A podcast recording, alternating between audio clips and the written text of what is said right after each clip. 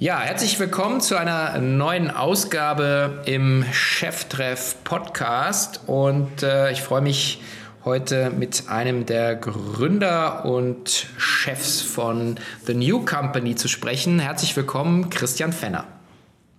Ja, hi Sven, freut mich sehr hier zu sein. Herzlich willkommen zu Cheftreff, dem Future Retail Podcast von Sven Ritter im Gespräch mit den Machern und Innovatoren der digitalen Handelsszene. Ja, bevor wir loslegen, ein Hinweis auf unseren Partner dieser Cheftreff-Ausgabe, nämlich die Firma Sales Supply. Sales Supply ist das einzige auf E-Commerce spezialisierte Callcenter-Unternehmen in Europa, das mit seinen weltweiten Niederlassungen 25 Sprachen für den Kundenservice abdecken kann. Und ähm, jeder, der erfolgreich im E-Commerce sein möchte, stellt sich natürlich die Frage, wie er zwischen den Polen der perfekten Erreichbarkeit und dem damit verbundenen hohen Kostendruck hier sich bewegen muss. Und äh, Salesify bietet Antworten auf die Fragen, wie man Erreichbarkeit in saisonalen Peaks steigern kann, ohne permanent mit den eigenen Leuten hinterher zu arbeiten, wie man Backup-Lösungen baut für Krankheit, Urlaubszeiten, aber natürlich auch, wie man Servicezeiten abends und am Wochenende abdeckt. Und auch eine zentrale Fragestellung, wie ihr eure Fachkräfte im Kundenservice Service von den First-Level-Anfragen entlasten könnt. Unternehmen, die Sales Supply bereits im Einsatz haben, sind äh, Firmen wie Lampenwelt, Expert Elektronik, Connox, Christ, Hirmer, Alnatura und viele andere. Und äh, wer Fragen hat und Antworten sucht für einen perfekten skalierten Kundenservice, der sollte sich mit dem Gründer und einem der Chefs Henning Hesen in Verbindung setzen. Ihr könnt Henning gerne googeln, auf LinkedIn anschreiben oder über www.salessupply.de ansprechen. Und natürlich auch gerne hier über den K5-Kanal. Dort legen wir gerne einen direkten Kontakt. Also für alle Fragen rund um die kosteneffiziente Skalierung eures Kundenservice in 25 Sprachen Sales Supply. Ja, für die, die dich noch nicht kennen, weil wir hatten ja schon die, ähm, das Fortune mit dir im K5 TV ein, ein kurzes Gespräch zu führen. Magst du dich kurz vorstellen, wer bist du und was macht ihr? Ja, ich bin Christian, einer von drei Gründern von The New Company. Und wir haben vor fünf Jahren dieses Food Startup äh, gegründet, äh, damals auf der Idee, einen ähm, gesunden und nachhaltigen Schokoriegel auf den Markt zu bringen, aus purem Eigenbedarf. Und äh, daraus ist heute ähm, ein größeres Sortiment im Bereich Snacks geworden. Und wir würden uns selbst als Purpose-Driven Unternehmen beschreiben, weil wir probieren, ein ganzheitlich gesundes und nachhaltiges äh, Produkt oder Produkte anzubieten. Bedeutet gut für einen selbst mit guten Nährwerten, ähm, Biozutaten und vegan, aber eben auch gut für den Planeten durch eine plastikfreie Verpackung und ein angedocktes Aufforstungsprojekt. Wir pflanzen nämlich für jedes verkaufte Produkt einen Baum. Und damit sind wir sowohl im Retail, im deutschen Handel vor allem, als auch mit einem eigenen Online-Shop am Start. Und ja, sitzen hier in Leipzig und äh, arbeiten an der Wachstumskurve. Mhm, okay. Ich habe mich äh, natürlich auch gestärkt, weil ich ja nach äh, unserem Gespräch im TV habe ich mir, also ehrlich gesagt, äh, ich ist mittlerweile äh, Hazelnut und also Roasted Hazelnut ist sozusagen mein Favorite. Äh, habe ich mir auch ehrlich gesagt jetzt gerade gegönnt, um mich hier ein bisschen aufzupumpen für unser Gespräch. ähm, also ich kann es auch wirklich empfehlen. Äh, es ist wirklich ähm, äh, ein, ein, tolles Produkt, äh, geschmacklich einwandfrei und äh, ich, ich messe ja meinen Blutzuckerspiegel, insofern kann ich sagen, ja, der, der, der spiked nicht so äh, wie mit, äh, mit dem Snickers.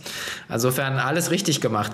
Jetzt ähm, five years in the game ähm, und ich habe immer so ein bisschen die, also aus meiner eigenen Erfahrung und aus den fast 100 Gesprächen, die ich auch hier jetzt geführt habe, sagen viele Leute so, ja, fünf Jahre ist eigentlich immer so der Zeitpunkt, wo man das erste Mal so richtig erst im Markt angekommen ist. Würdest du das so unterschreiben? Und wenn du auch mal siehst, was so ein bisschen zurückschaust, was so in den ersten fünf Jahren so bei euch jetzt so war?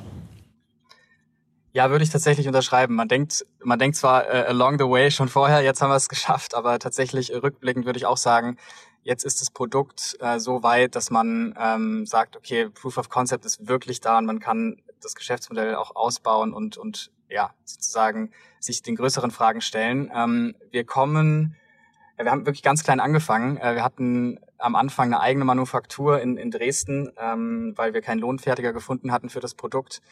und sind dann wirklich ziemlich grün in den Ohren direkt aus dem Studium ähm, damit los und hatten E-Commerce noch gar nicht auf dem Schirm, haben auch, also hatten unsere Referenzpunkte, unsere Cases, an denen wir uns ausgerichtet haben, waren Offline-Marken, klar, bei einem Schokoriegel. Und dann sind wir vor allem in den Bio-Handel gegangen, äh, waren auf vielen Messen und haben das sozusagen offline first aufgebaut. Und das ist über die Jahre gewachsen. Wir haben dann den, den Biohandel durchdrungen, dann kam Drogerie dazu. Und online war für uns eigentlich immer nur so, eine, so ein Beiwerk für die Heavy Buyer. Wenn der Riegel schmeckt, dann die, die zwölf Riegel auf einmal kaufen wollen, die dürfen das bei uns auch im Online-Shop machen. Aber das waren 10, 20 Prozent vielleicht unseres Umsatzes maximal. Okay. Und dann kam Corona ähm, und hat den Fokus äh, zwangsläufig auf Online geschiftet. Und dann haben wir erstmal erkannt, was da für ein Riesenpotenzial schlummert. Äh, haben natürlich unser Team dann auch entsprechend ausgebaut und sind heute im Prinzip äh, Omnichannel unterwegs, 50-50. Da kommen wir sicherlich gleich noch genauer drauf zu sprechen. Aber um deine Frage nochmal zu beantworten, auch im Markt angekommen. Das Produkt hat sich natürlich in der Zeit auch wahnsinnig weiterentwickelt. Also am Anfang 2,99 ähm, Nischen-Hipster-Riegel, sage ich jetzt mal, äh, gibt in Leipzig und Berlin irgendwo in einem Bioladen. Da hat sich natürlich auch wahnsinnig viel getan in der Produktentwicklung, bei uns geschmacklich, um ein bisschen mehr in den Mainstream zu kommen. Das ganze Design, das ganze Messaging, Marketing, das brauchte erstmal ein paar Jahre. Und jetzt würden wir sagen, können wir uns auf Execution sozusagen auch konzentrieren. Das ist tatsächlich auch unser Jahresmotto intern, ähm, weil das Produkt, zumindest der Nukau-Riegel, wir, wir entwickeln ja weiter, auf einer, einer Stage ist, wo wir sagen, jetzt können wir uns wirklich komplett auf den, auf den Vertrieb und auf E-Commerce konzentrieren. Mhm. Kurz nochmal zur Größeneinordnung. Ihr sagt ja auch, wie, wie groß ihr seid, also umsatzseitig und vielleicht auch, wie viele Leute schon für euch arbeiten, dass man es mal so einsortieren kann. Ja, also wir haben, das machen wir transparent. Ja, letztes Jahr haben wir 7,1 Millionen Umsatz gemacht, ähm, vorletztes zwei. Also wir sind und davor auch äh, wieder nur einen, einen Bruchteil davon. Also wir haben jetzt einige Jahre 200 Prozent Wachstum hinter uns und sind äh, gerade über 70 Leute. Davon sind ähm, auch einige ähm, nicht hier in Leipzig, sondern im Vertrieb. Also wir haben Außendienstler und, und Key Account Manager in den verschiedenen Regionen. Wachsen jetzt aber schnell, äh, schnell natürlich auch hier am äh, Standort Leipzig, weil wir Operations, Produktentwicklung und E-Commerce eben auch in-house hier bei uns aufbauen. Mhm. Und sortimentseitig, also eben im Schokoriegel gestartet oder gesunden Snacks, was ja im Prinzip so.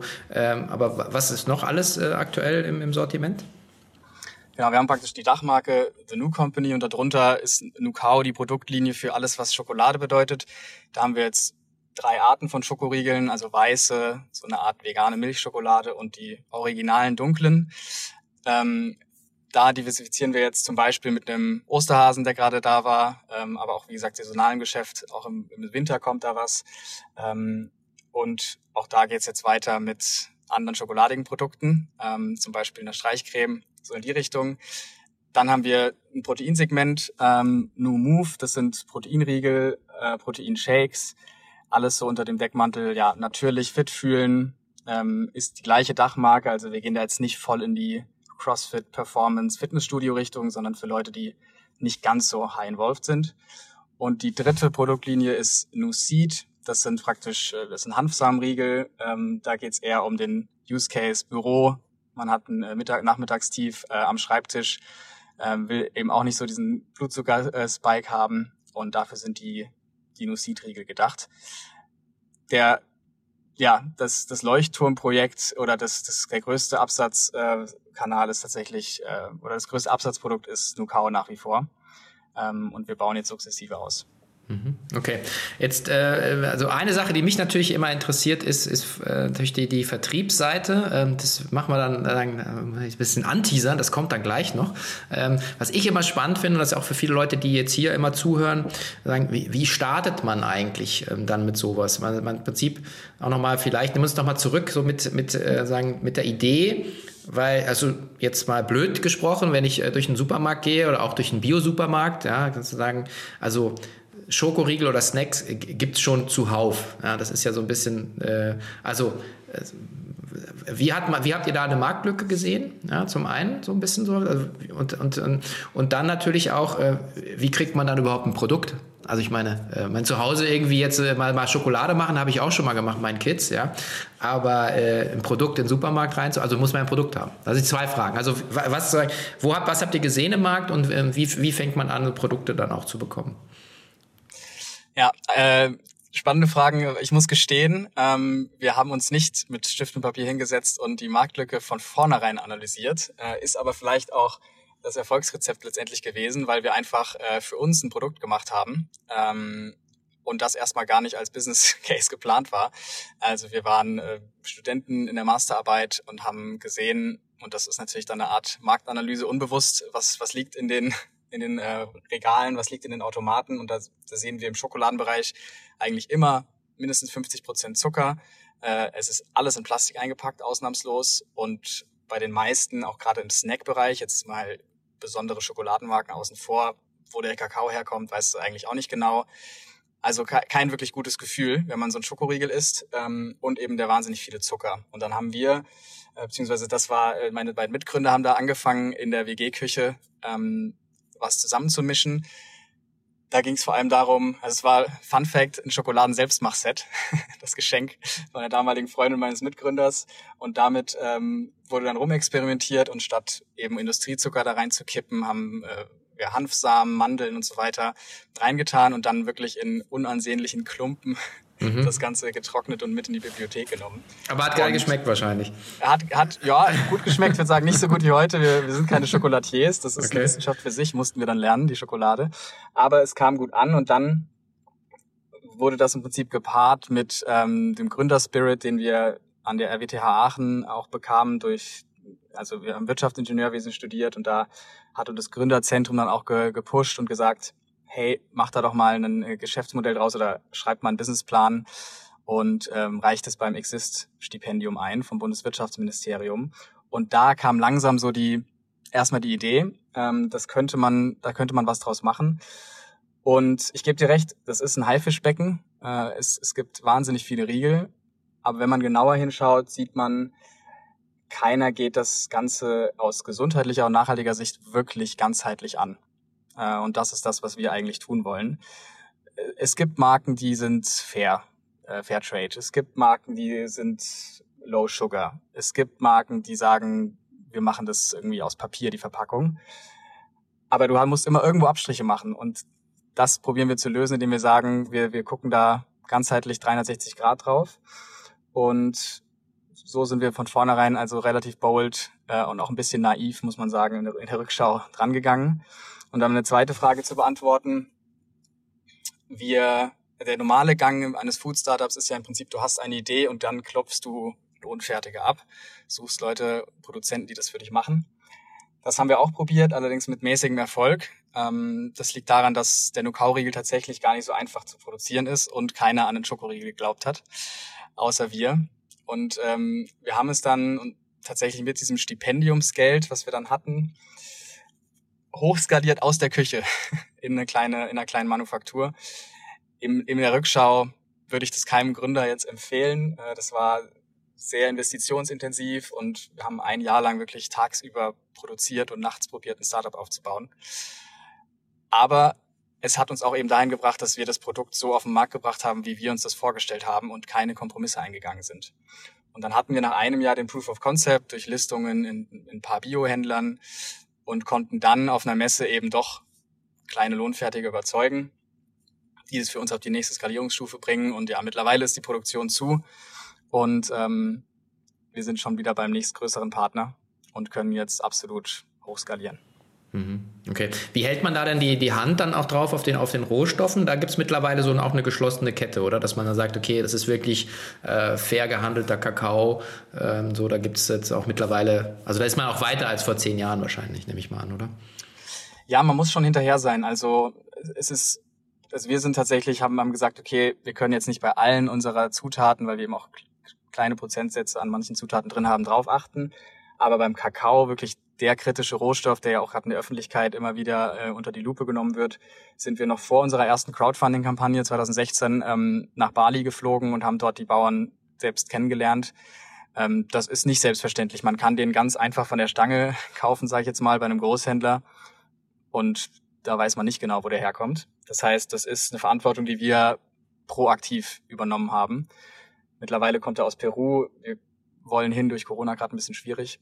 Aber ähm, wir haben uns entschieden, den Einkauf auch selbst zu machen. Also auch das ist nicht unbedingt selbstverständlich. Normalerweise kann man sagen, lieber Lohnfertiger, wir zahlen dir einfach Preis X und du, besorg, du besorgst die äh, Rohstoffe, du produzierst das und das war's. Aber wir haben praktisch den Einkauf und auch die Produktentwicklung immer noch bei uns, weil wir eben wissen wollen, wo es herkommt. Mhm, mh. Ja, klar, macht ja dann auch, äh, auch glaubwürdig. Äh, insbesondere auch nochmal mit Blick auf, äh, glaube ich, euer, euren harten Marketingaufschlag. Du hast selber genannt, äh, man muss harte Kante zeigen, glaube ich, irgendwo. Ähm, also ihr habt ja äh, euch dann auch äh, auf YouTube äh, hingestellt und äh, äh unter anderem große Nahrungsmittelkonzerne äh, mal vor Schienbein getreten, aber auch die, äh, ich weiß gar nicht, ist die Bundesagrar- oder Ernährungsministerin, ich weiß es gar nicht, Glöckner heißt sie, glaube ich. Ähm, ja, für Ernährung und Landwirtschaft. Genau, genau okay, fand, war super für beides. Ähm, die, ähm, wie, wie, war das? Ich meine, das ist ja schon auch nochmal eine, auch eine Entscheidung. Äh, also würde nicht jeder machen, glaube ich, sagt mit, mit, mit einem kleinen Unternehmen so, so, so im Markt, im Markt aufzutreten. Ja, absolut. Ähm, das war auch wohl überlegt und, und äh, lange entwickelt.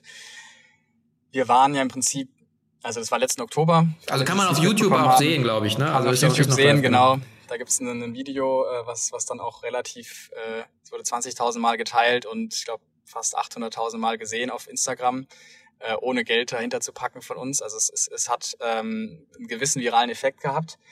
Und wir haben wir waren da vorne Brand, die probiert eben alles richtig zu machen, die so ein bisschen auch natürlich äh, öko ist und haben uns auch eingegliedert in andere Marken aus dem Bio-Segment und haben dann irgendwann gemerkt, okay, wir können die Welt vielleicht mit unseren Produkten alleine sowieso nicht retten, aber wenn auch nicht darüber geredet wird, was eigentlich in der konventionellen Industrie, ähm, Lebensmittelindustrie schief läuft, dann werden wir so schnell nicht vom Fleck kommen und haben im Prinzip die Diskrepanz gesehen zwischen unserer Marke, die da draußen in den Supermarktregalen liegt, und unseren Gesprächen hier im Büro ähm, unter uns Gründern, aber auch im Team, dass eigentlich, wo schon eine gewisse Portion Wut und Unverständnis da ist, ähm, wie mit Rohstoffen, aber auch äh, Partnerschaften mit Bauern und ja, unserer Umwelt umgegangen wird.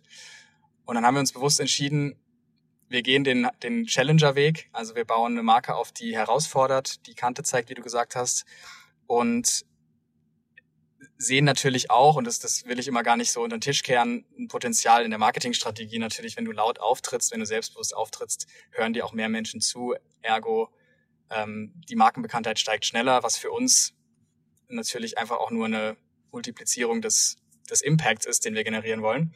Von daher äh, haben wir uns entschieden, wir ja, werden laut und haben dann ähm, die Zuckersteuer gefordert bei Frau Klöckner. Wir haben äh, provokante Sprüche da auf, auf Großplakate gepackt, wie äh, liebe Großkonzerne, esst ihr euer Zeug eigentlich selbst, mhm. um da einfach mal wach zu rütteln und Menschen zu, zu, zum Denken zu bringen, zu sagen, okay, stimmt eigentlich. Wie kann das eigentlich ähm, ohne Diskurs in der Gesellschaft so weitergehen, dass man im Supermarkt Produkte kauft, die eigentlich ja, Natur und auch den Planeten ausbeuten? Mhm. Ja, und, und einen selber krank machen. Also ich hatte ja ähm, auch schon die, also was, was mich äh, wirklich frappiert, ist dieses Thema der, ähm, der, der, der fehlgeleiteten äh, äh, Ernährung. Ja? Also dass man eigentlich auch von, von politischer Seite, ja, also wenn man sich diese komische Ernährungspyramide da anschaut, dann schlage ich eigentlich die Hände über den Kopf zusammen, weil im Prinzip nur äh, Zucker oder eben versteckte Zucker drin sind. Also vor allen Dingen, also sagen, äh, wie du hast, glaube ich, genannt, äh, leere Kalorien. Ja? Mhm. Ähm, also, und also viele Leute denken, und inklusive mir denken ja auch, ähm, ich esse morgens mein, mein Birchermüsli und das, ich tue meinem, äh, tue meinem Körper was Gutes, dann ballerst aber natürlich dein Blutzucker volle Granate nach oben. Wenn du es nicht weißt, denkst du halt, ja, ich ernähre mich, ich alles vegan, ja, Bio-Supermarkt gekauft, so weiter.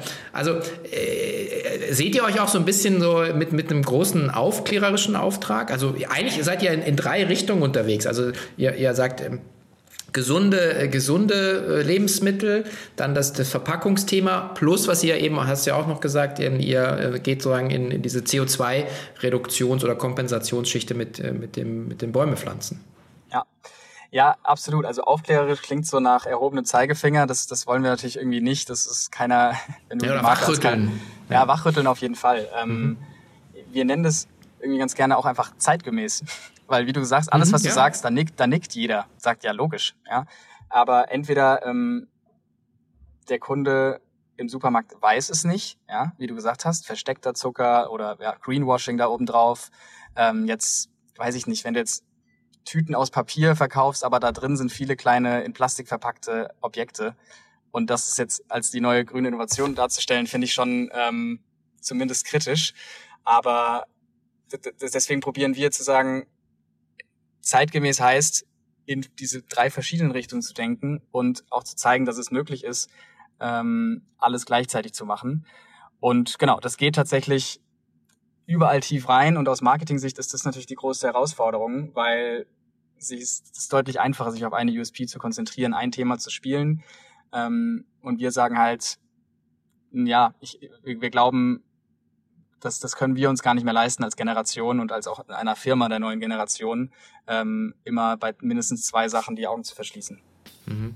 Ja, ein guter Zeitpunkt, um auf unseren weiteren Partner hier im Cheftreff-Podcast hinzuweisen, nämlich die Firma Marwave Marketing aus München.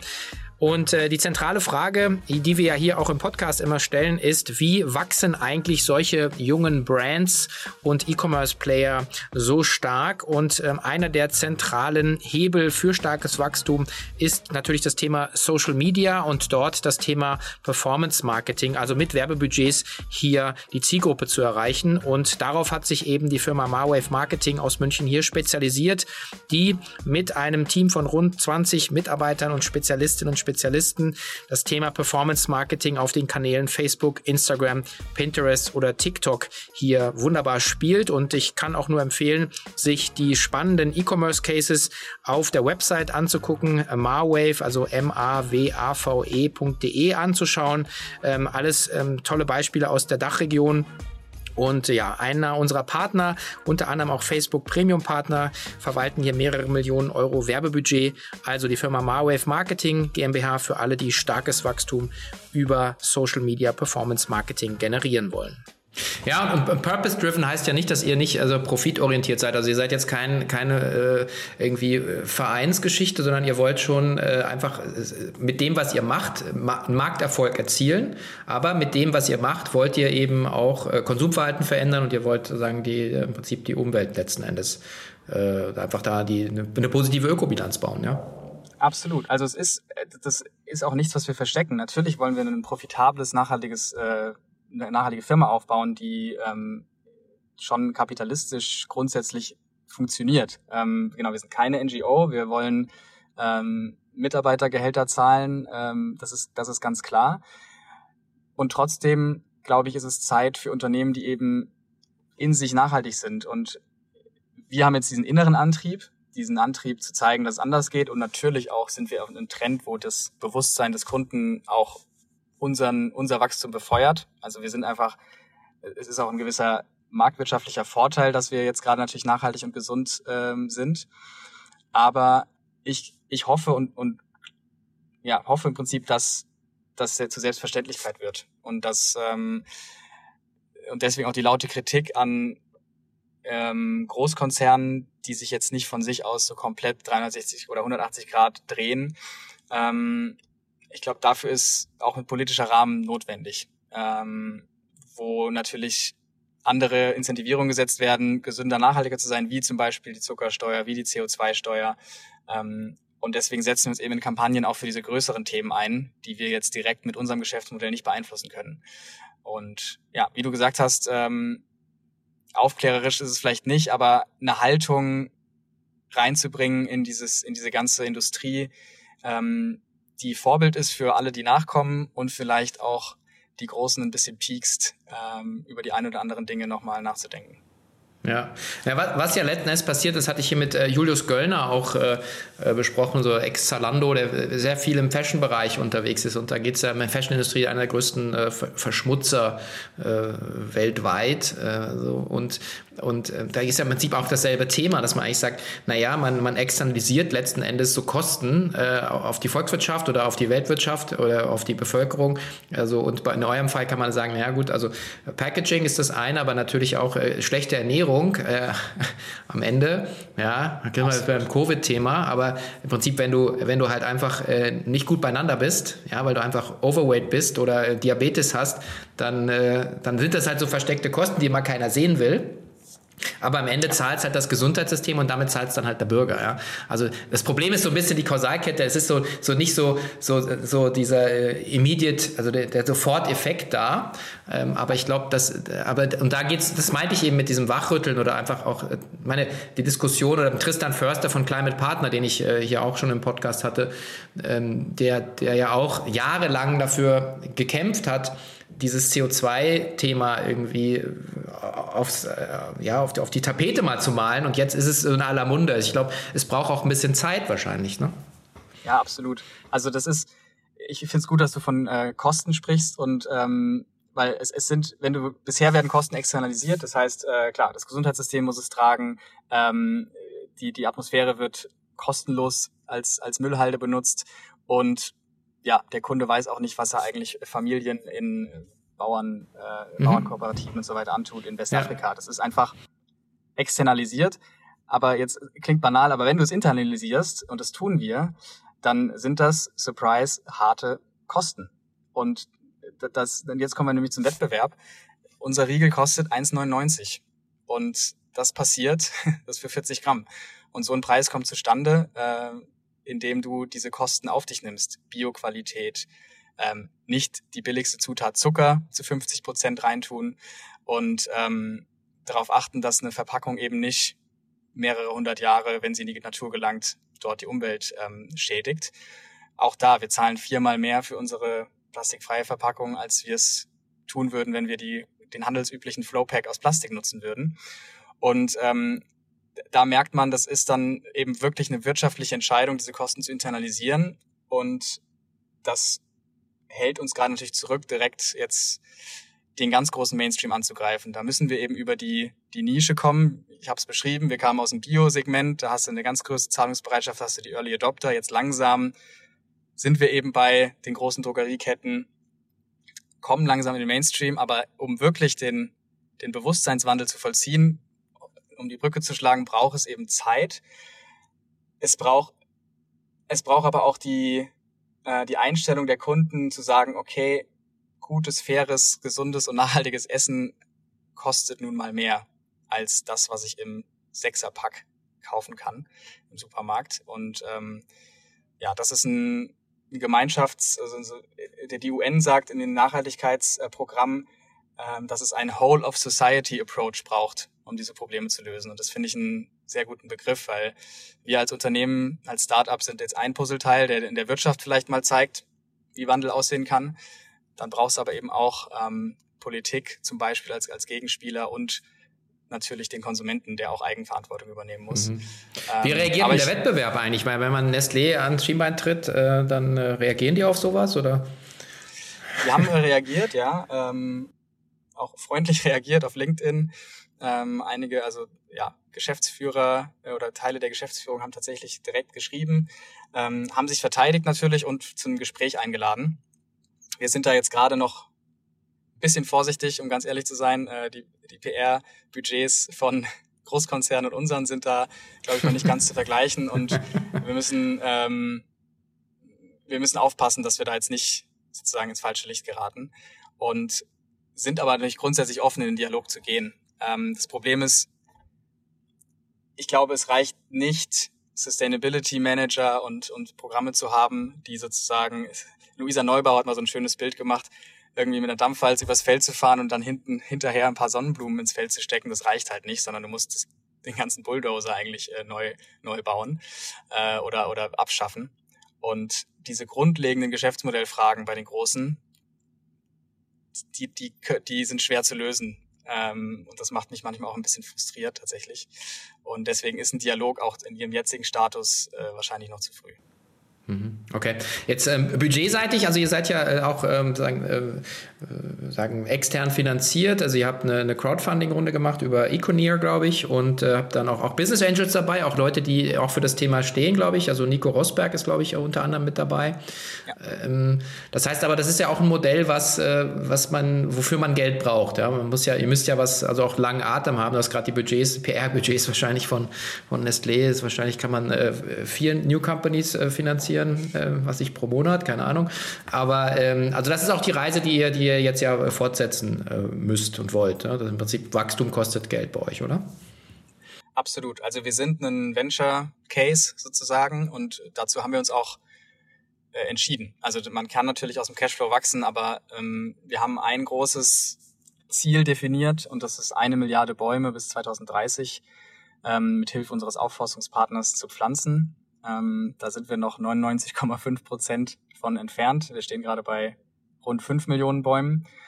Und unser, unser Sinn und Zweck ist, äh, dass wir, also we make impact easy, nennen wir es intern. Wir wollen Impact generieren und, und das möglichst vielen Menschen eben zugänglich machen. Wir wollen Leuten die Hand reichen, die eben im Supermarktregal oder online da stehen und gerade die Nachrichten gesehen haben, dass die Welt halb untergeht und ohnmächtig nach Lösungen suchen. Und denen wollen wir sagen, hey, probier's doch mal, nicht, du wirst damit nicht allein die Welt retten, aber probier's doch mal anstatt mit einem üblichen Stack mit, mit einem Produkt von uns.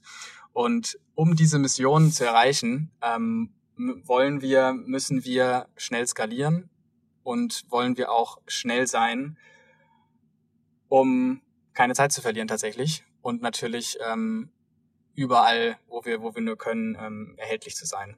Und das braucht auf jeden Fall Wachstumskapital, ähm, nämlich einmal in der Produktentwicklung. Äh, da brauchst du im Prinzip, ja, brauchst du Geld, du brauchst äh, Geld im Aufbau eines Vertriebssystems, äh, vor allem bei uns im, im, Sinne vom Außendienst. Der deutsche Handel ist da sehr komplex. Ähm, und ja, jetzt in Richtung E-Commerce ist es eigentlich auch so, dass wir gerade in, in Sachen Personal in Vorleistung gehen und das wird sich natürlich erst in den, in den nächsten Jahren rechnen. Wobei man sagen muss, wir sind jetzt die, das erste Quartal zum Beispiel dieses Jahr ähm, nicht super unprofitabel gewesen. Also das ist alles im grünen Bereich. Es ist eher jetzt eine Entscheidung, wie viel wollen wir investieren, ähm, um dann auch zu expandieren äh, im nächsten Jahr. In Europa haben wir schon ein paar Füße in der Tür und dann geht es natürlich auch noch darüber hinaus. Mhm. Jetzt äh, gutes Thema, also äh, Vertrieb. Äh, jetzt mal, jetzt gehen wir mal ein bisschen hier ein bisschen reines Businessmodell. Sagen ihr, ähm, habt, habt ein Produkt gehabt und habt dann, äh, äh, also ich, ich hätte natürlich sofort angefangen, äh, einen Direktvertrieb aufzubauen, aber das ist einfach nur, weil ich, ich nichts anderes kenne. Also für, bisschen, ich habe immer, für mich sieht alles aus wie ein Nagel. Ja, ich bin sozusagen E-Commerce Pure Play rauf und runter. Jetzt habt ihr einen anderen Weg, seid ihr gegangen. Also mein Müsli wäre das Beispiel. Die haben halt online angefangen. Jetzt sind die natürlich auch in, in den Supermarkt Supermarktregalen. Du hast vorhin schon gesagt, ihr seid im, im Bio-Segment gestartet. Ähm, wie kommt man da ähm, bei den großen Ketten rein? Also das ist so ja, auch also so für mich so ein Buch ich, wie sieben Siegel, ja, eigentlich ja. so. Ich hätte mir mal gewünscht, dass wir, dass wir dich mal früher kennengelernt hätten. Äh, man muss auch sagen, ähm, ganz selbstkritisch, ja, auch Kompetenz war einfach nicht da im, im E-Commerce. Also das, das hätten wir wahrscheinlich früher machen können, aber gleichzeitig war es auch wahrscheinlich jetzt der Weg, ähm, also wir wären damals noch nicht so weit gewesen, auch wie gesagt vom Produkt her, ähm, um das jetzt online zu verkaufen. In die großen Ketten, das ist wirklich äh, Fleißarbeit, außer man schafft es irgendwie zur Hülle der Löwen. Das haben wir leider nicht geschafft. Dann kann man ein paar ähm, Dinge überspringen. Ansonsten musst du dir Dann so vorstellen... Dann wäre die jetzt auch nicht so erfolgreich, aber gut. ja, ich bin ganz froh, dass wir nicht diesen DHDL-Stempel haben tatsächlich. ähm, du klapperst, stell dir vor, du, du klapperst einfach 40 Messen im Jahr ab. Also wir waren jedes, jede, jede Woche auf, auf Messen, D2C dann wirklich, also so eine Veggie World zum Beispiel heißen die, oder dann ähm, Fachmessen, wo man probiert, Einkäufer kennenzulernen, also eine Einkäuferin von DM, Alnatura, Dance, Putney, wie auch immer, äh, und dann wirklich ganz oldschool Shake Hands, kennenlernen und probieren, eine Testlistung zu bekommen. Und das ich habe auch das Key Account Management bei uns gemacht. Das war dann jetzt ein, ein vierjähriger Prozess. Ähm, Klinken putzen, überall persönlich natürlich hinfahren und ähm, das Produkt in eine Testlistung bringen. Und wenn es dann funktioniert, dann wird man nach und nach, kriegt man feste Regalplätze, ähm, wird hochgelistet. Also es ist eigentlich wirklich ein, ein dreckiger Vertriebsjob, viel Fleißarbeit und am Ende muss das Produkt vom Kunden einfach gekauft werden und das äh, hat zum Glück bisher gut geklappt. Mhm. So the, the overnight success took four years, wie immer. ja, absolut, absolut. Und das, das ist jetzt auch erst der, der Schritt bei den zentral gesteuerten Händlern. Da haben wir uns zuerst darauf konzentriert. Also überall, wo ein Einkäufer äh, Daumen hoch, Daumen runter machen kann. Äh, das ist im Bio- und Drogeriehandel der Fall. Und dann haben wir noch diesen, ja, Riesen-Pain namens Lebensmitteleinzelhandel in Deutschland. Jeder Food-Gründer, der zuhört, versteht das. Ähm, das ist sehr dezentral. Du hast äh, viele verschiedene Regionen bei Edeka und Rewe und du hast noch so Landesfürsten, also Mehrbetriebsunternehmer, die dann in den Großstädten auch noch was zu sagen haben. Und das geht auch nur, also da musst du im Prinzip top-down und bottom-up dran gehen. Also einmal probieren, mit den Zentralen zu sprechen, ähm, gerade als Trend-Startup, sage ich jetzt mal, ähm, um probieren, nationale Listungen zu bekommen. Aber es geht auch einfach nicht ohne ähm, den Besuch wirklich bei jedem einzelnen Markt. Und ja, das ist alles andere als Lean. Und man muss, oder wir haben uns dazu entschieden, nach auch vielen Versuchen mit Agenturen und mit anderen Lösungen letztendlich einen eigenen Außendienst aufzubauen. Und das ist natürlich ein ziemliches Monstrum und funktioniert auch erst ab einer gewissen Sortimentsgröße. Hm. Wie viele Leute arbeiten da jetzt für euch im, Bereich, also Vertrieb, Außendienst? Ähm, also mit den Key Account Managern sind wir so rund 20. Ähm, also circa 15 Außendienstler und fünf Key Account Manager in den einzelnen Regionen. Und das wollen wir jetzt aber noch aufstocken. Ähm, weil ja, wir, wir sehen, dass es funktioniert. Proof of Concept ist da. Und du musst es dir so vorstellen, das ist, wir haben praktisch zwei Business Units. Wir können ja gleich nochmal drüber sprechen. Omnichannel wie, wie geht das online, offline? Ja. Aber du hast wirklich, das ist die Offline-Welt, ja, klar. klassische Handelswelt. Und jetzt äh, machen wir machen wir noch die D2C-Welt auf. Und bisher vertragen die sich ganz gut. Ja, aber das ist so verrückt. Ich meine, dieses, diese, diese, diese mehrstufigen Vertriebssysteme, äh, ich finde das, also ich finde das so wie aus der Zeit gefallen. Ich weiß, dass das so ist, weil die Strukturen so sind, aber äh, und weil natürlich du, ich kenne es ja von zur Plus und Fressnapf und dann hast du noch eine Franchise-Organisation oder also du hast beschrieben Landesfürsten und regionale Organisationen und, und das ist ja, also es ist ja hochgradig ineffizient ja für beide Seiten. Ja?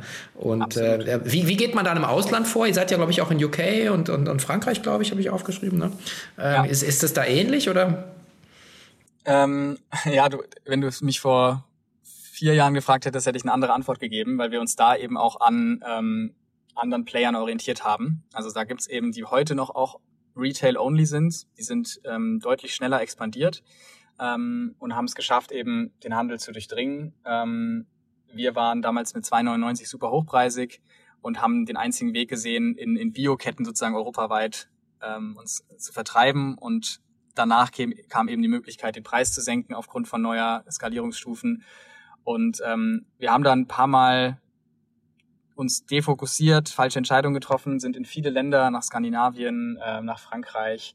Und äh, was übrig geblieben ist, ist tatsächlich eine ganz gute Distribution in, in Holland bei Albert Heijn und in, in UK bei einigen äh, Retailern. Da sind wir mit einer Agentur dort äh, vor Ort und sind zum Beispiel ja, Sainsbury, Sainsbury's, Holland and Barrett, also schon haben mehr als einen Fuß in der Tür. Aber ähm, was wir jetzt probieren wollen, ist tatsächlich uns nochmal gerade online in, in Dach zu fokussieren und dann eher in neue Länder online first zu gehen und tatsächlich den Weg zu gehen, den auch äh, andere E-Commerce-Player gehen. Und der Vorteil ist, du kannst wahnsinnig schnell erstmal starten bis nah am Kunden. Ich meine, das muss ich dir nicht erzählen. Du kannst testen, welche Produkte funktionieren, auch in dem Land, welche nicht. Ähm, kannst eine Community aufbauen und dann zum Retail gehen, wenn du, wenn du möchtest und sagen, hör mal zu, wir haben hier schon x tausend Kunden, das sind die Produkte, die am besten ankommen, willst du es nicht mal probieren? Und hast im Prinzip so den einfacheren Zugang in das Land.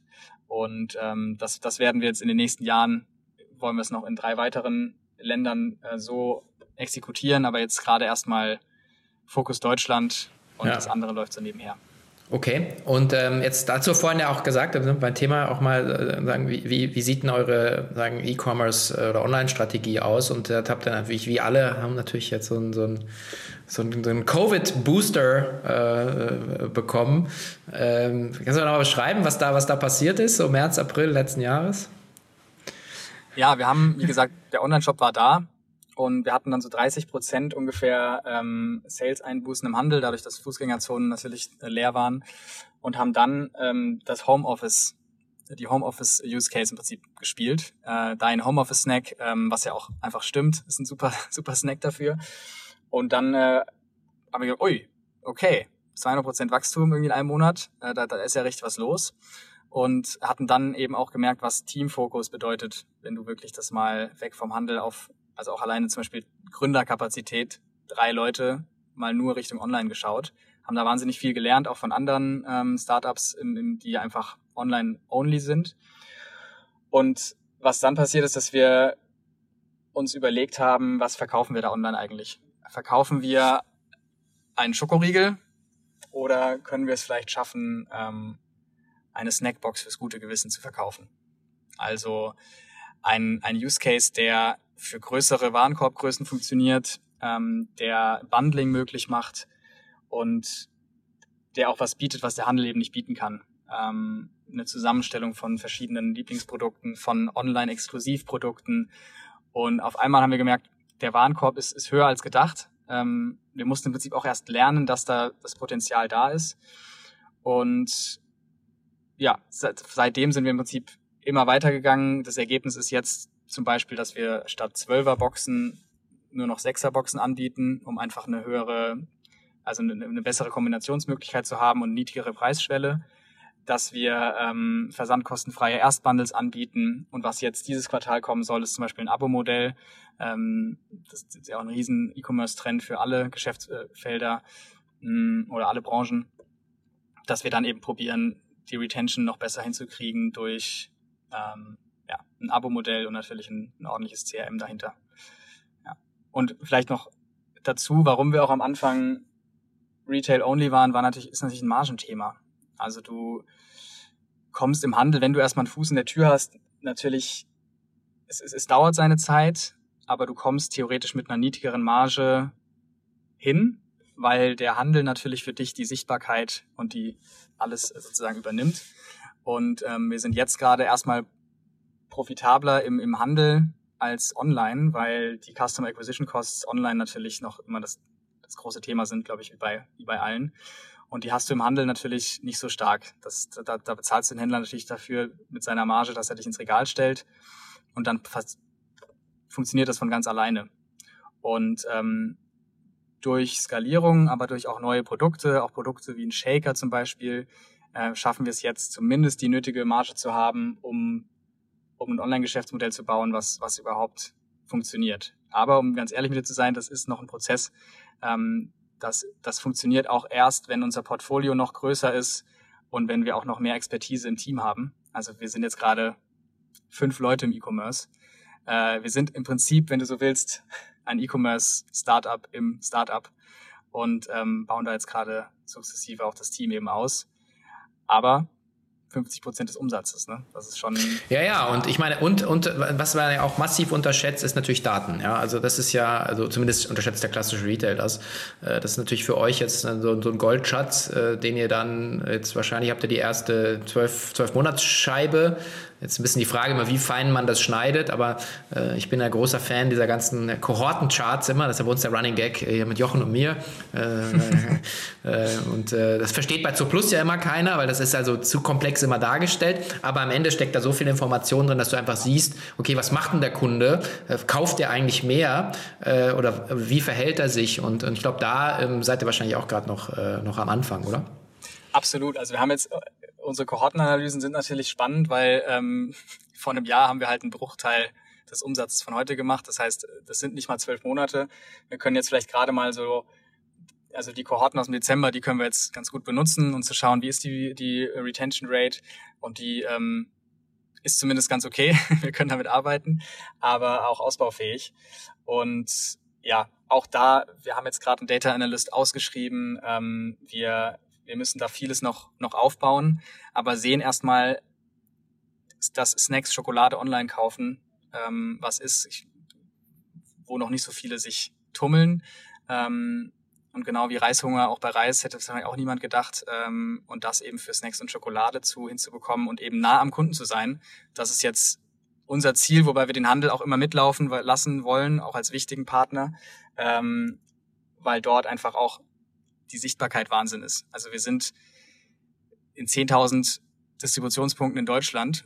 Das ist einfach allein schon die, die Sichtbarkeit, die die Brand dadurch hat und auch diesen Impulskauf, die das ermöglicht, ähm, um Neukunden zu generieren, die dann vielleicht nach dem zweiten Riegel im DM auch mal probieren, auch mal online probieren. Das ist natürlich auch ein wahnsinniger Vorteil. Deswegen bin ich ein großer Verfechter dieses Omnichannel-Ansatzes, weil auch was wir gerade Lernen ist, dass sie sich eigentlich gegenseitig befruchten. Also wir, wir fahren den Adspend hoch in der Online-Kampagne. Wir sehen, dass sich die Drehungen im Handel erhöhen. Wir kriegen eine neue Listung im Handel und merken, dass der Traffic sich auf der Website erhöht. Und dadurch würde ich sagen, Kannibalisierung ist da eigentlich eher nicht so der Fall. Es sind nur relativ wilde Customer Journeys, die man super schwer nachverfolgen kann, weil du einfach gar nicht mehr weißt, hat der dazwischen auch mal offline gekauft oder nicht. Das macht es dann ein bisschen tricky, aber wir probieren es einfach datentechnisch zu trennen und da gibt es eben einen gewissen Einfluss, den wir nicht, den wir nicht messen können. Und ja, das heißt. Aber ich meine, wir hatten ja Mr. Specs jetzt auch im, im TV, den äh, Mikro Kasper, und der hat dann auch gesagt, naja, die äh, können zum Beispiel sehen, wenn, äh, wenn sie einen, einen Store eröffnen, dann steigt eben auch die, die sagen die Online-Penetration in, in Darmstadt oder so, ja, sage ich jetzt mal. Also das sind ja auch so wieder so Cross-References, die man dann letzten Endes wird machen können mit mehr Datenpunkten. Ähm, ich denke auch, dass der LEH äh, einfach eine Berechtigung hat, dadurch, dass er in Deutschland einfach, äh, keine, keine Ahnung, keine 100 Meter laufen muss, um irgendwo reinzugehen. Also lustigerweise habe ich nach unserem Interview oder unserem Gespräch, äh, bin ich an dem Abend noch äh, an so einem Mini-Vollcorner vorbei und habe dann gesagt, komm, jetzt nehme ich, die, die will ich auch mal probieren. Also deswegen, äh, Beschaffung war eben da auch einfach. Wenn ich es online bestellt habe, ich habe, glaube ich, gerade euer Nu Pro bestellt, einfach mal zum Auszuprobieren. Es dauert dann eben zwei, drei Tage oder so. Ist halt einfach so. Ja, das ist ja. halt, ähm, aber auch das wird sich wahrscheinlich auch ändern mit den, mit den Gorillas dieser Welt. Äh, Absolut, ja. Also da ist so viel also, Bewegung ja. drin. Ich glaube, äh, vielleicht auch nochmal so ein bisschen ein Potenzialblick von dir. Also wo, ähm, wo wollt ihr hin? Also ihr seid ja, glaube ich, auch gerade äh, oder ihr müsst ja auch ähm, wahrscheinlich auch, sprecht damit weiter mit, mit, mit, mit Investoren. Ähm, das ist ja part of the game. Also, aber was, was ist so eure Vision? Wo wollt ihr, wo seht ihr euch? Also mit, den, mit der, mit der eine Milliarde Bäume äh, müsst ihr ja zumindest. Schaffen wir das. Genau. Ja. Also ähm, vielleicht einmal produktseitig und dann und dann distributionsseitig. Äh, wir, wir sehen das oder wir wollen den Weg gehen, dass wir unser Portfolio ähm, deutlich ausbauen. Ähm, ich spreche die ganze Zeit von Hiring, aber auch da wollen wir natürlich gucken, dass wir noch ähm, mehr Produktentwickler ähm, im, im Team haben. Äh, sind jetzt schon aber ähm, vier bis fünf, die da täglich Produkte entwickeln. Und wir wollen es eben schaffen, dass wir alles, was man nicht kochen muss, äh, abdecken können. Also vor allem zwischen den Hauptmahlzeiten, aber auch mal äh, beim Frühstück, ähm, dass man Produkte hat, die einen durch den Tag begleiten und probieren auch immer mehr Produkte zu haben, die sich nicht kannibalisieren. Also jetzt nicht immer mehr neue Nukau-Sorten, sondern eben auch probieren, andere Snack-Momente ähm, irgendwie abzubilden und dadurch ähm, eine Online-Plattform zu schaffen, wo man sich eben aus verschiedensten Bereichen für verschiedene Use Cases bedienen kann. Ähm, und die Top-Seller davon im Online-Bereich ähm, würden wir dann natürlich im Handel auch anbieten, ähnlich wie es jetzt zum Beispiel ein Foodspring oder Just Spices auch macht. Und der Weg ist auf jeden Fall, dass wir, wie gesagt, UK sind wir schon relativ weit, aber wir wollen in, in drei Jahren in, in fünf europäischen Lon Ländern auch online und profitabel sein ähm, und in eigentlich aufbauend darauf in Nordwesteuropa auch distribuiert sein im Handel. Ähm, und wenn du dann noch weiter in die Zukunft guckst, ist für uns auf jeden Fall USA ein super spannender Markt, ähm, den wir, ich sag mal, in drei bis fünf Jahren angehen wollen. Das hat natürlich einen riesen Rattenschwanz hinter sich. Das bedeutet eigene Produktion dort, also oder zumindest eine, ein Partner dort und ein ganz anderer Markt. Aber die sind uns in Ernährungsthemen deutlich voraus, würde ich sagen. Ähm, Nachhaltigkeitsthemen hoffentlich jetzt wieder. Und wir, wir haben dort unsere Fühler schon mal ein bisschen ausgestreckt und sehen da auf jeden Fall ähm, Wachstumspotenzial. Ähm, und das ist dann auch der Booster, denke ich, für die eine Milliarde Bäume, der dann nochmal nötig wird. Mhm. Ja, USA und, und, andere Preispunkte für, für das Segment. Also ich meine, übrigens, das ist übrigens immer mal das, was ich mal sage. Also wenn man sagt, man hat äh, kein, kein Budget, um sich äh, nachhaltig und gesund in Deutschland zu ernähren, dann muss ich mal sagen, ja, versucht mal in USA in, äh, im Whole Foods oder im Area One irgendwie äh, deinen Einkauf hier abzudecken, dann wirst du echt arm. Also du musst da drüben einfach mal super rich sein, um irgendwie Biofleisch äh, regelmäßig zu essen. Hier äh, oder ein Bio-Ei, ja. Ich kann es nicht verstehen, wie man ehrlich gesagt ein Ei kauft, sorry, for, for my, also diese, diese Käfighaltung-Dinger, äh, weil das Bio-Ei kostet dann irgendwie, weiß ich nicht, 30 Cent mehr oder so. Das ist also wirklich, das ist da belügt man sich selber. Und, und warum sage ich das? Jeder von uns hat die Möglichkeit, die Welt zu verändern, allein durch das bewusste Konsumverhalten. Ja, ja. Und, ja du, du, sprichst mir aus der Seele. Ja, aber das ähm, ist ja absurd, weil jeder sagt, ja, ich kann nichts machen. Er sagt halt so, du hast jeden Tag die Entscheidung beim Tanken, äh, im Supermarkt, beim Gemüsemann, was auch immer, sagen, das, was du ausgibst äh, und wie du, wie du einkaufst, entscheidet letzten Endes, was in den Regalen landet und wie du dein Budget priorisierst. Also das ist ja nichts Neues, dass Deutsche einfach äh, im weltweiten Vergleich ähm, am wenigsten für Lebensmittel ausgeben. Ähm, und ein Italiener fährt halt einen, einen Fiat, Fiat Punto, aber, aber guckt halt drauf, was, was in seinen Einkaufswagen äh, landet. Und ähm, ja, kann ich, kann ich alles nur in, unterschreiben. Und das ist eben das, was ich meinte, dieser Bewusstseinswandel, der eben von vielen Seiten auch befeuert werden muss. Und ähm, in Deutschland kulturell irgendwie ist es so verankert, dass einfach Lebensmittel budgetär einen super niedrigen Stellenwert haben und das, das Auto einfach dann eben auch noch bezahlt werden muss, das, das teure. Ähm, ja, da tun wir uns sicherlich in anderen Märkten ein bisschen einfacher mit, mit unserem Preispunkt, da gebe ich dir recht. Ja. Ja, also mein, auch mal sozusagen losgelöst jetzt so von euren Produkten äh, kann man ja auch wirklich mal äh, zum Griff zum äh, zur Bio-Ei machen. Das wäre zumindest mal ein Anfang. Ja? Äh, und, äh, und das, äh, also ich, ähm, ich, also ich, schwöre, man mögt es nicht merken in seinem monatlichen Budget. Absolut. Und das sind ja auch die, die Dinge, die wir, äh, die genau diese Diskussion oder diese Gedankengänge, die wir probieren, auch in unserer Kommunikation immer mal wieder ähm, anzustoßen, ähm, als, als Marke, die natürlich dann auch ähm, ja, eine, eine Marke sozusagen ein profitorientiertes Unternehmen ist, grundsätzlich ähm, können wir uns da immer nicht ganz so weit aus dem Fenster lehnen. Ich würde am liebsten auch nochmal äh, in der Politik auf, anderen, auf einer anderen Ebene genau für solche Themen aufmerksam machen.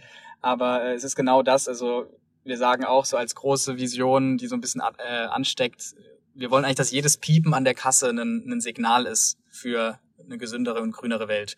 Und äh, das schaffen wir natürlich nicht alleine, aber das, das wäre das Ziel, dass, dass Konsumenten das auch immer mehr erwarten von dem, was im Regal steht und kritisch hinterfragen. Und ich denke, der Prozess da ist schon, der ist schon angestoßen, aber es braucht, ähm, braucht Beschleuniger. Ähm, und ja, wir, wir probieren einer davon zu sein. Mhm. Ja, klingt doch super. Also dann auf die äh, nächsten 99,5 Prozent äh, der Mangrovenbäume. Also dann können wir dann sehen, äh, wie, wie erfolgreich ihr seid. Und ich freue mich da sehr auf ein, ein Follow-up äh, und drück natürlich äh, ganz fest die Daumen, weil äh, ja, so jeder, der irgendwie ein bisschen Interesse hat, dass das hier alles ein bisschen anders wird äh, und wir langfristig auch als Menschheit überleben, der braucht, glaube ich, Firmen wie euch. Also herzlichen Dank, Christian, und äh, alles Gute. Ja, vielen Dank dir für die Möglichkeit. Hat Spaß gemacht. Ja, und zu guter Letzt noch ein Hinweis in eigener Sache. Wir sind natürlich immer daran interessiert, den Cheftreff für euch als Hörerinnen und Hörer besser und interessanter zu machen. Deswegen haben wir eine kleine Umfrage uns ausgedacht, die wir hier in den Shownotes verlinken. Und wir versprechen euch, das geht ganz schnell, kurz und schmerzlos. Wir würden uns freuen, wenn ihr uns euer Feedback hinterlasst und äh, ein paar Fragen beantwortet. Also die Cheftreff Podcast Umfrage hier in den Shownotes. Vielen Dank.